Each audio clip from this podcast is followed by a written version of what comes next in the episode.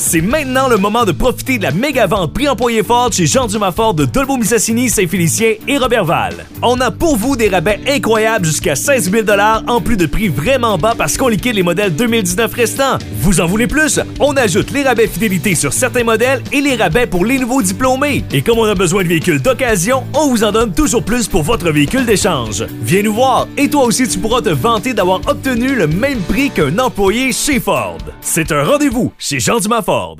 Parler de baseball avec Marc Griffin. Salut Marc. Bonjour Danny. Marc, on va parler évidemment de ce qui se passe, qui fait euh, que tout le monde euh, parle aujourd'hui. Évidemment, le, le, sport a pris une pause pour deux jours en raison de, de ce qui s'est passé aux États-Unis dans le coin de Milwaukee. James Blake a été abattu. Il n'est pas, pas encore décédé, à ce que je pense, ce que je crois. Quoi qu'il en soit, ben, euh, il y a eu une levée de bouclier de la part de LeBron James, surtout, surtout la NBA qui, a emboîté le pas et les, les autres sports ont suivi. Marc, euh, est-ce que euh, tu en penses quoi de ça? Bon, vous, savez, euh, c'est une situation, je ne dirais pas surtout aux États-Unis, je pense que c'est mondialement, mais on parle surtout des États-Unis où, bon, il y a cette campagne depuis, depuis plusieurs semaines, en fait, et puis, tu sais, moi, moi, moi, je comprends ça. Je comprends cette frustration-là, puis je sais que de ne pas jouer un match ça changera peut-être pas.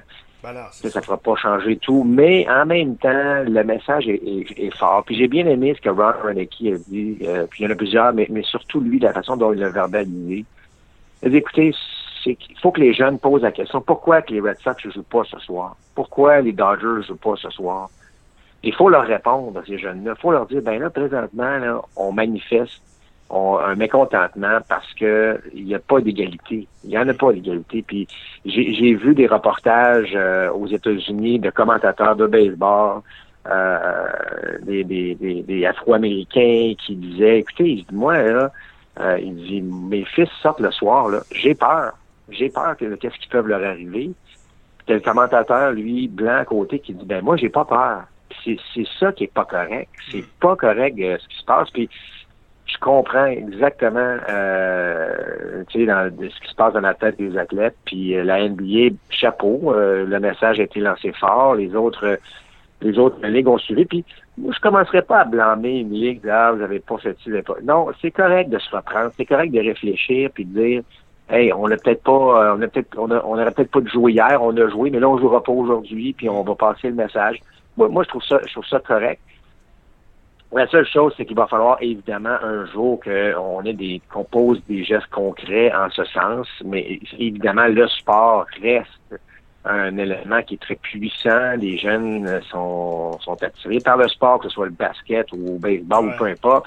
Donc le message quand même reste puissant. Puis euh, je pense que le baseball majeur, le NBA, euh, la Ligue nationale d'hockey, la NFL vont vont tous embarquer. Puis à un moment donné, il faut sentir qu'il y a un changement quelque part la, la, progression depuis euh, depuis 50 ans, elle n'a pas été assez forte, euh, de toute évidence, là, euh, pour, pour l'égalité. Alors, je trouve ça correct. Je trouve ça correct de, de voir que, ça qu'on agit ainsi.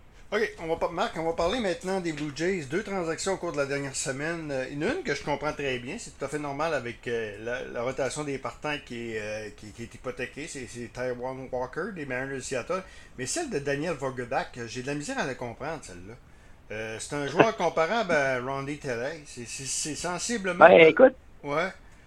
Ben, ta question est très bonne. Euh, et, je te dirais que ma première réaction, ça a été ça, c'est le réveil pour Randy Telley.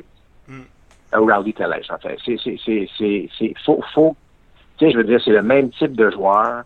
Euh, sais, ça n'a pas coûté cher du tout. Là. Euh, c'est, un, coup de bâton qu'on a besoin. On a, on a vu là, que la profondeur, aussitôt que Bichette sort de la formation, je joue pas mal, les Jays, je joue très bien. Là.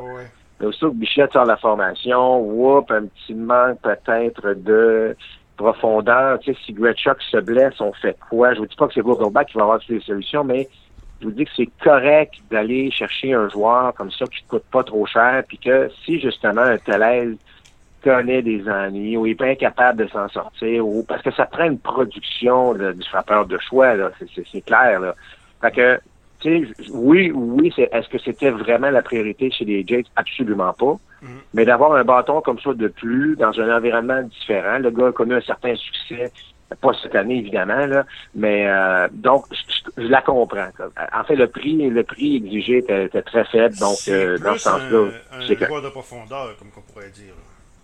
Oui, mais écoute, honnêtement, il y a ça, mais il y a un message aussi lancé, à, comme j'ai déjà mentionné, à Thalaise dans, dans ça. Puis je vous dis pas qu'on a fait la transaction pour brasser Thalaise, mais à quelque part, euh, il y, a un jeu là-dedans qui fait qu'il faut, faut, que les gars se réveillent. Puis il y a une possibilité vraiment intéressante pour les Kings de faire les séries. Puis une fois qu'ils est en série, on le sait, hein, au baseball, ça peut, ça peut, ça peut être d'un bord comme de l'autre.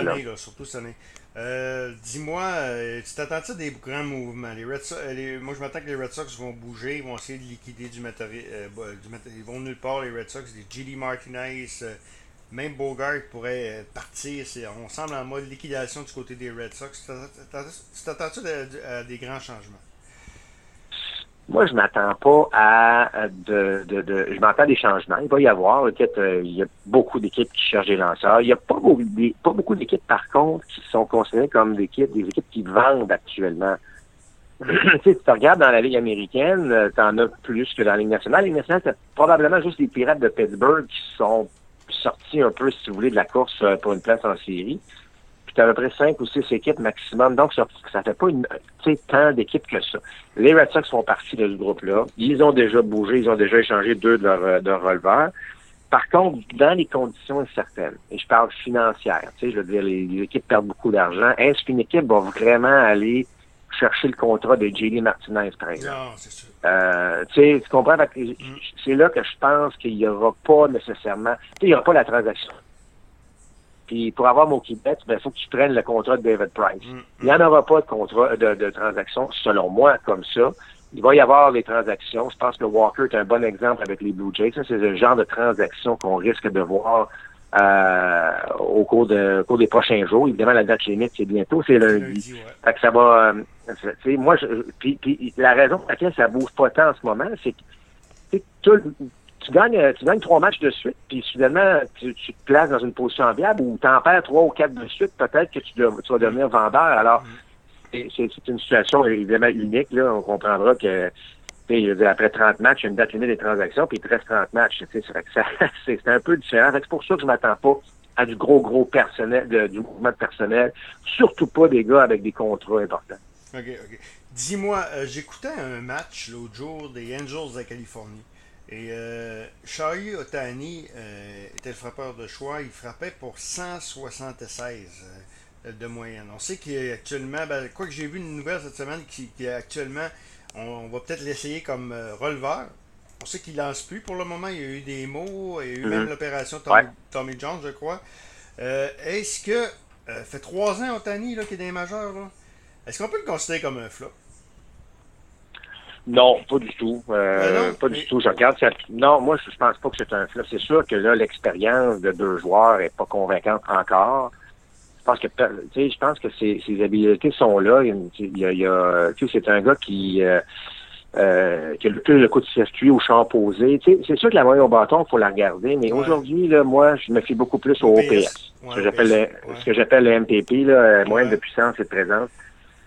Là, ça te donne une meilleure indication. Je je pense pas qu'Otani va devenir un, premier de ligue en, termes de, puissance, mais je pense qu'il peut se développer encore comme un excellent frappeur régulier. ce que ça prouve, là, puis malgré les blessures, c'est que, que jouer les deux rôles, c'est pas c'est pas facile. Alors là, le fait qu'il est blessé, se concentre sur un, je, je sais pas, on n'est pas dans sa tête mais je serais pas prêt à lancer la serviette encore sur, non, sur Mais, mais, mais rappelle-toi, euh, Marc, qui est arrivé en Amérique, on le présentait comme le prochain Babe Ruth. On, on était excité que le, gars, que le gars lançait, frappait.